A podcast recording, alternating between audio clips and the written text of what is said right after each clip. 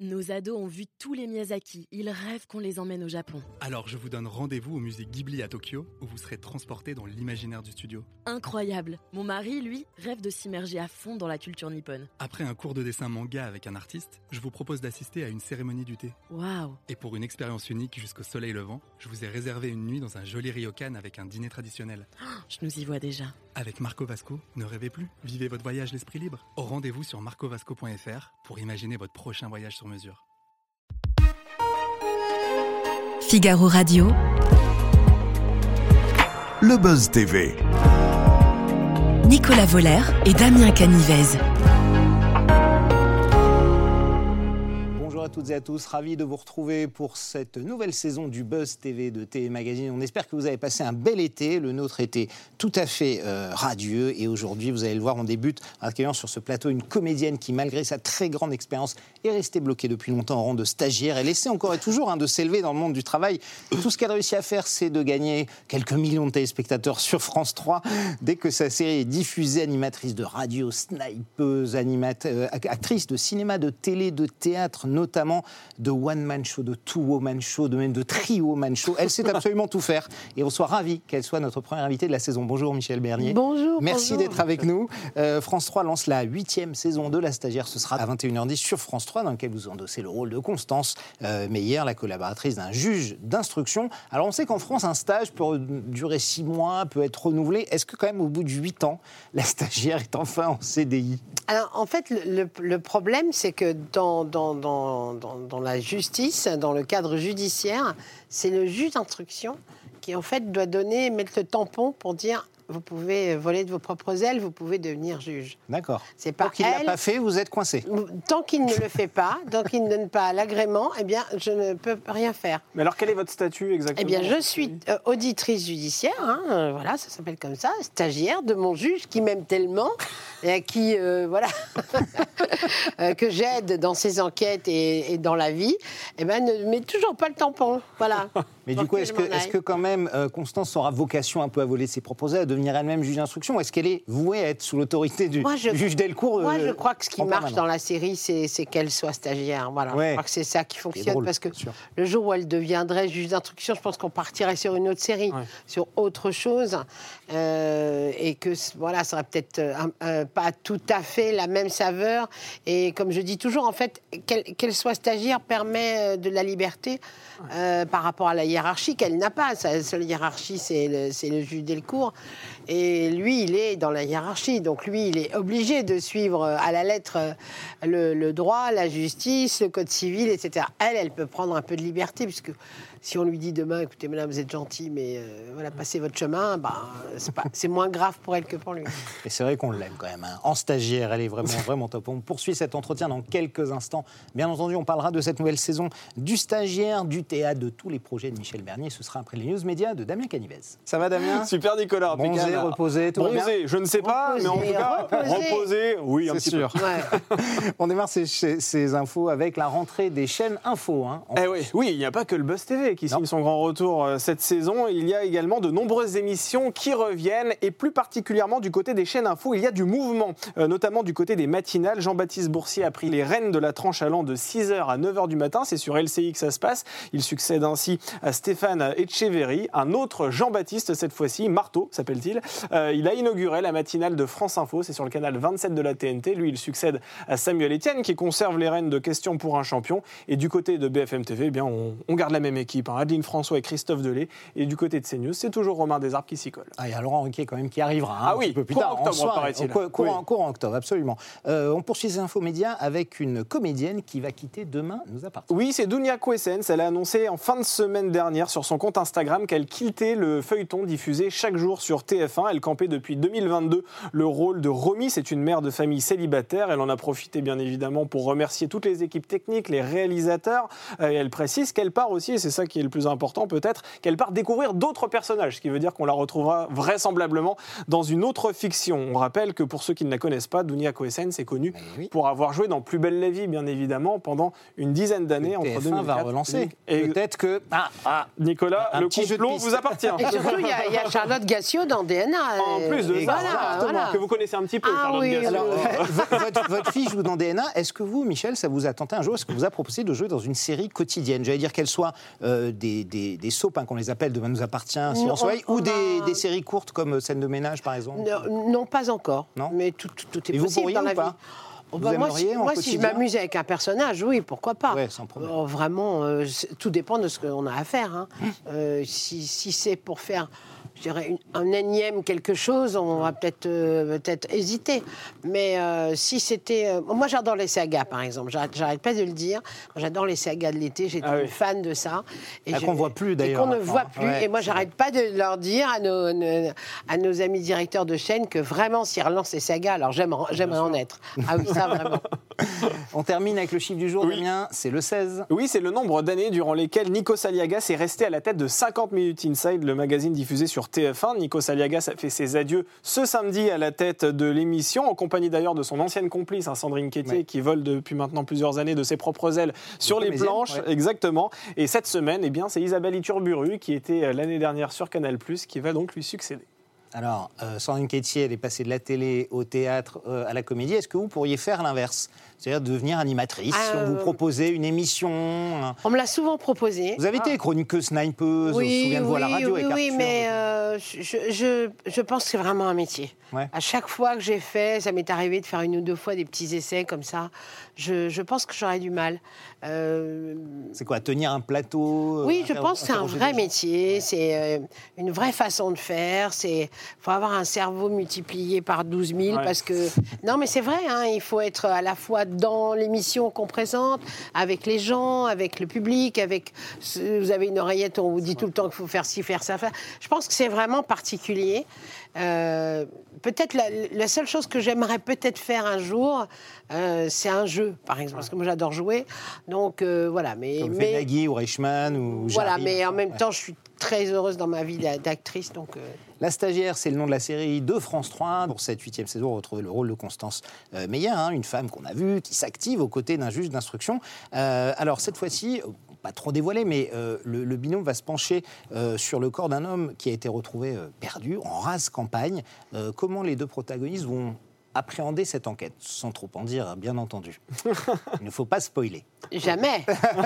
Vous montrez un bout ou- Oui, on, on monte la bande-annonce. Ah, la bande-annonce. voilà, on, on va pas plus loin que, que la bande-annonce, en tout cas, Michel. Voilà, Que- vous que- comment ça va se passer euh, euh, avec la découverte de ce corps et comment la relation va évoluer entre les deux personnages dans cette saison?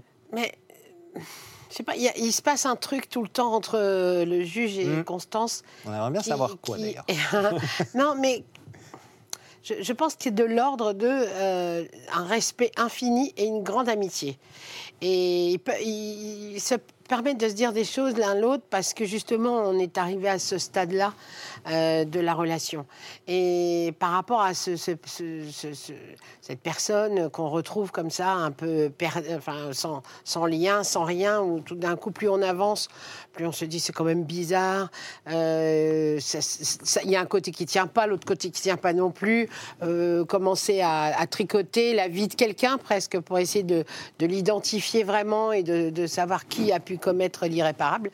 Euh, je pense que ce qui nous aide beaucoup, c'est justement ce, ce, ce lien entre le, le juge et, et- et Constance. Vraiment de plus en plus. D'ailleurs, même nous, dans notre jeu, je trouve qu'avec Antoine, on a, on a trouvé un système de jeu euh, qui nous Qui vous va qui bien. nous va bien et avec lequel on, on peut s'amuser aussi. On peut être sérieux et s'amuser. Mais ce qui est important aussi à souligner dans cette relation, et c'est assez singulier pour, euh, pour, pour le dire, c'est qu'il n'y a pas d'ambiguïté amoureuse entre votre personnage et le juge Delcourt. Bien souvent, dans des polars, on a l'habitude d'avoir euh, un homme et une femme qui, à un moment classique. donné, vont finir ensemble, ou en tout cas, il va y avoir une sorte d'ambiguïté. Voilà. C'est ça aussi qui vous plaît dans cette série? C'est qu'il n'y a Euh, pas justement cette espèce de cliché amoureux entre deux personnages? D'abord, je pense que cette série, elle est hors de tous les clichés. C'est-à-dire qu'en en fait, euh, euh, d'abord, ça se passe dans le milieu de la justice, qui est un peu différent de, de- des autres séries où ça se passe dans le milieu de la police. Là, nous, on, on- on- on arrive après. hein, c'est, euh, euh, et, et puis, euh, il y a le couple avec, euh, que, que je forme avec Philippe Lelièvre, Oui. avec leurs enfants. Et, pour moi, dans, dans cette série, il y a ça. Il y a le côté familial qu'on a rarement dans les séries, parce que les, les héros sont souvent euh, tristes, malheureux dans leur vie amoureuse. On est trop dans euh, l'intrigue on n'a est pas des- le temps de Ils sont désespérés dans Ouais. un truc un peu, voilà, tout le temps un peu le même, on va dire. Et, et là, alors que pas du tout. Là, on est dans, dans plus dans un, dans un système assez moderne, puisque lui, il, il a soutenu sa femme au moment où elle a voulu changer de vie. C'est lui qui a fait, entre guillemets, le sacrifice euh, de quitter euh, sa ferme, l'huile d'olive, tout ça, pour être avec elle euh, et croire en elle. Et moi, je trouve que tout ce, tout ce mélange-là, qui est à la fois l'amitié homme-femme, comme j'ai avec euh, le juge Delcourt, qui est quelque chose d'important, parce que avec tout ce qu'on entend aujourd'hui, on a l'impression que les relations des hommes et des femmes sont extrêmement violentes, difficiles, etc. Et dans la série, ben non. Les relations hommes-femmes, elles se font aussi dans le respect, l'amitié, euh, la, confiance, euh, ce qui existe entre les hommes et les femmes, euh, et puis l'amour d'un couple, qui sont ensemble depuis plus de, de 30 ans, qui s'aiment toujours, même avec les hauts et les bas de leur famille. Mais je, dirais que ce- c'est une série avec des, des, des piliers, avec, comme, on s'est consolidé partout. Et ce qui fait que on, on- on- on peut être plus facilement dans l'enquête ou dans l'empathie des autres, etc. À partir du moment où le socle est bien, Et bien solide, et ouais. solide. Mm. Y compris familial. Vo- Votre fille Alice est très engagée dans, dans l'écologie, dans la série. Est-ce que euh, la stagiaire a aussi vocation à faire passer des messages? Est-ce qu'il y a des thèmes de société qui sont, qui sont abordés? Oui. Bah, C'est pas le thème principal, mais Non, non, mais ce, ils ce sont quand que même je trouve intéressant, justement, c'est la différence des générations. C'est-à-dire que moi, je fais partie de la génération. euh, moi, j'ai connu les débuts où on parlait de l'écologie, où à ce moment-là, tout le monde n'en avait rien à foutre. hein. Donc, tout le monde faisait non, non. On va faire du pognon, euh, arrête avec, euh, avec l'écologie. Donc, on voit bien où on en est arrivé aujourd'hui. Et puis, cette jeune génération, euh, je vois moi, mes enfants, qui sont extrêmement impliqués dans l'écologie, qui me donnent des leçons. Et moi, je me dis, ben, effectivement, moi, j'ai pris des habitudes. eux ne les ont pas.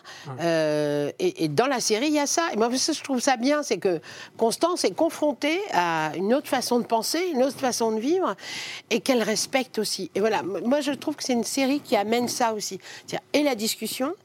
euh, et le, le fait de ne pas être d'accord, mais en même temps de comprendre ce qui se passe, d'intégrer les, nou- la- la- les nouvelles pensées et de ne pas en être victime. Voilà. Donc vous êtes en totale osmose avec votre personnage, puisque, euh, comme euh, vous venez de le raconter, euh, Constance Meyer découvre l'écologie. Elle est aussi grand-mère, tout comme vous. Oui. Il y a vraiment des points communs comme ça entre, entre Oui, vous et euh, c'est drôle, hein. Constance au, fil, au fil des saisons, en fait. hein. Mais c'est-à-dire que les scénaristes me connaissent bien maintenant. Euh, Mathieu Glaise, no- notre scénariste principal, et, et- et tous les autres, euh, ils savent bien, voilà, ils, ils écrivent pour moi. Donc, quelque part, euh, il y a des, des choses qui se, qui se croisent. Euh, d'a- D'ailleurs, l'épisode où je, je- je devenais grand-mère, j'apprenais que j'allais être grand-mère. Dans la vie, au comme même dans, moment. dans la vie au même moment. ouais, Alors qu'eux n'en savaient rien. hein. donc, c'était- drôle. Et donc, je pense que la vie, elle suit comme ça, effectivement, les, les, bah, les- les- les grands événements d'une vie de femme, d'homme, de devenir grand-parent. Euh, là, par exemple, Alice, elle arrive, en- sait pas qui est le père. Donc, euh, bon, voilà, OK, aujourd'hui, ça peut être comme ça. Euh, Ça arrive. et, et puis, non, mais moi, j'ai- j'aime bien l'idée, sans être chez les bisounours, mais euh, l'idée de- de- de- d'accepter, de, de réfléchir et de discuter. Voilà, ce que je trouve qui manque beaucoup aujourd'hui, c'est que chacun essaie de rester sur ses positions, aussi bien ma génération que la génération d'après.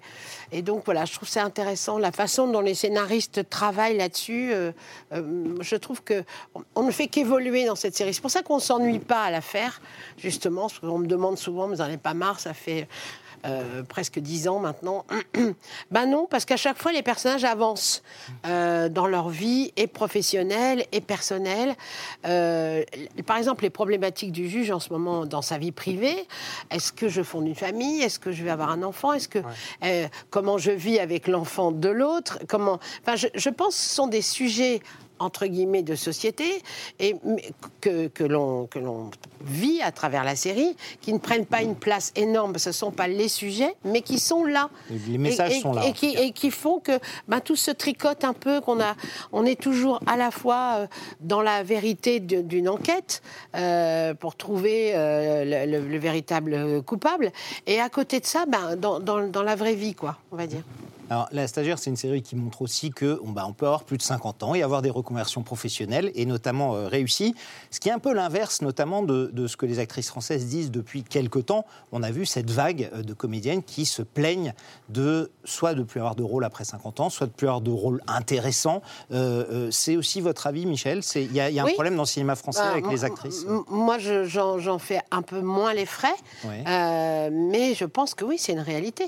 Mais Le cinéma beaucoup plus que le théâtre ou je le- dirais ou la plus télé le cinéma. Euh, le cinéma est, est- est un art euh, qui a besoin de, de- je dirais, de, de chair fraîche tout le temps, on va dire un peu. de hein. chair fraîche. Euh, et, et- et puis, heureusement, la télévision fait appel à beaucoup de femmes, euh, quelles qu'elles soient. On voit le succès de Capitaine Marlowe, on voit, enfin, je veux dire, le succès de La Stagiaire ou d'autres succès, ou même euh, Aud- Audrey Fleurot avec HPI, qui est un- encore un autre personnage. On voit bien que on donne aux femmes des possibilités euh, plus grandes à la télévision. Au théâtre, il y a une convention hein, qui fait qu'on est moins sur l'âge. Voilà, Oui. on est, on est plus sur. euh, voilà, au, théâtre, on, on peut jou- jouer le rôle d'une femme de, de 40 ans. Si on en a 55, c'est pas très grave. Je veux dire, parce qu'il y a une convention théâtrale, comme on vous fait croire qu'on est à, à New York, alors qu'on est euh, dans le centre de Paris, quoi. Donc, si c'est plus ça. Au cinéma, c'est plus compliqué. Mais au cinéma, le problème, c'est que quand on écrit, quand ils écrivent des scénarios, c'est pour que le, le garçon embrasse la fille à la fin. Euh, donc, euh, on- ils ont toujours l'idée que c'est un jeune homme avec une jeune femme. Après, l'injustice, c'est que souvent, ce sont des, des hommes plus âgés qui ont des femmes Plus jeune. beaucoup plus jeunes. Voilà. Ça, ça ne dérange L'homme, personne. il peut avoir 50 ans, mais pas la femme. Mais pas ça. la femme. Ouais. Et 50 ans, euh, vous êtes, vous Oui. êtes encore bien. Euh, mais alors que si une femme, un, un peu comme le couple Macron, on va dire, Ouais. eh ben, ça devient un sujet de film. Ça ne devient pas une norme. Ouais. Dans tous les autres euh, films, c'est- la norme. Personne ne se pose de questions. Ben, c'est c'est la même chose sur la, la- la couleur. Euh, euh, c'est- pareil sur un scénario. Je, vois souvent, c'est écrit euh, le- l'avocat est, est- est noir ou le médecin, il est d'origine maghrébine ou d'origine asiatique, etc. Donc à ce moment-là, ils y pensent Mmh. à, à caster quelqu'un de, de ces origines-là, mais autrement, non. Autrement, c'est marqué avocat, ben, il va être blanc, blond, et, et ce sera un homme. Si c'est une femme, ça sera marqué avocate. Donc vous voyez qu'il y a quand même, on, on a encore des progrès à faire. Mais c'est vrai que je comprends aussi mes, mes camarades comédiennes euh, qui ont aussi eu des carrières de femmes extrêmement belles, euh, des, des femmes séduisantes, sexy, qui euh, étaient vraiment le. ben, Je dirais, c'était pour elles que c'était pour elles qu'on se battait, hein, que les hommes se battaient pour, pour avoir leur amour. Moi, j'ai jamais vendu ça entre guillemets, j'ai jamais été euh, ce genre de femme-là. Euh, donc, ma problématique, elle est différente aujourd'hui. Euh, Le fait d'avoir fait rire aussi change la donne. Oui, Je veux dire, pour, une- pour une euh, actrice de voilà, comédie. de plutôt- comédie. Moi, j'ai commencé drame, au théâtre de. Bouvard. euh, Ouais, euh, j'étais, j'avais 26 ans, 27 ans. Euh, les cours avant, etc. J'étais encore pourtant extrêmement mince, grande, blonde et bronzée. Mais euh, disons que je n'ai jamais été, je, je- je me suis jamais allée dans ce, dans, ma carrière n'a pas débuté dans, dans, dans ce genre-là. Donc quelque sûr. part, la comédie a fait que c'est encore un autre genre et que les- dans les comédies, euh, il n'y a, pas beaucoup d'histoires d'amour Oui, tout à fait. dans les vraies Rarement. comédies, rarement. Donc c'est vrai que tout d'un coup, le fait d'être- d'avoir la personnalité que j'ai aujourd'hui, je souffre moins de ça. Je comprends plus mes camarades euh, qui ont été des très très belles femmes et qui, à qui bah, le, le- le- Le temps passe. le Ouais. temps passe et on se dit oh bah maintenant euh, Et le téléphone ne sonne on- voilà on dit que c'est fini. Exactement. Alors, votre euh, vie professionnelle ne s'arrête pas à la stagiaire. Vous avez également participé au remake d'Un gars, une fille. hein, ce Oui. sera sur TF1. Vous partagez euh, vos scènes avec Olivier Citruc. Comment vous êtes arrivé dans, dans ce projet? Oh bah écoute, on est venu me chercher. hein, euh, voilà. Bah, non, mais vous savez, c'est rare euh, euh, quand on fait euh, s'il vous plaît, s'il Ouais. vous plaît, parce que moi j'étais même pas spécialement au courant du projet. Puis même quand on est au courant du projet, on ne sait pas qui va le faire, comment, etc. Et je pense que c'est c'est, euh, TF1 et la, et la production qui a, qui a pensé à, à plein, plein, plein, de, parce qu'on est énormément de comédiens et de comédiennes. À, à- à- à moi. je- Mais c'est pas voilà. dangereux de s'attaquer à un monstre, un monstre sacré comme un gars, une fille. On va forcément dire, ouais, de toute façon, Alexandra bien. Lamy, Jean Dujardin. Oui, mais en même temps, on est beaucoup de couples. Oui, oui. Euh, Ouais. Donc Oui, ça change la donne. Ah, on, on aurait été euh, que, que Olivier et moi, euh, Hum. peut-être que. Ça aurait été dangereux. ouais. D'abord, je sais pas si je l'aurais fait, Ouais. parce que je me serais dit, euh, c'est quand même, voilà, c'est, on va pas faire de la, de la copie. Surtout que là, on fait les textes qui ont été joués à l'époque. Oui.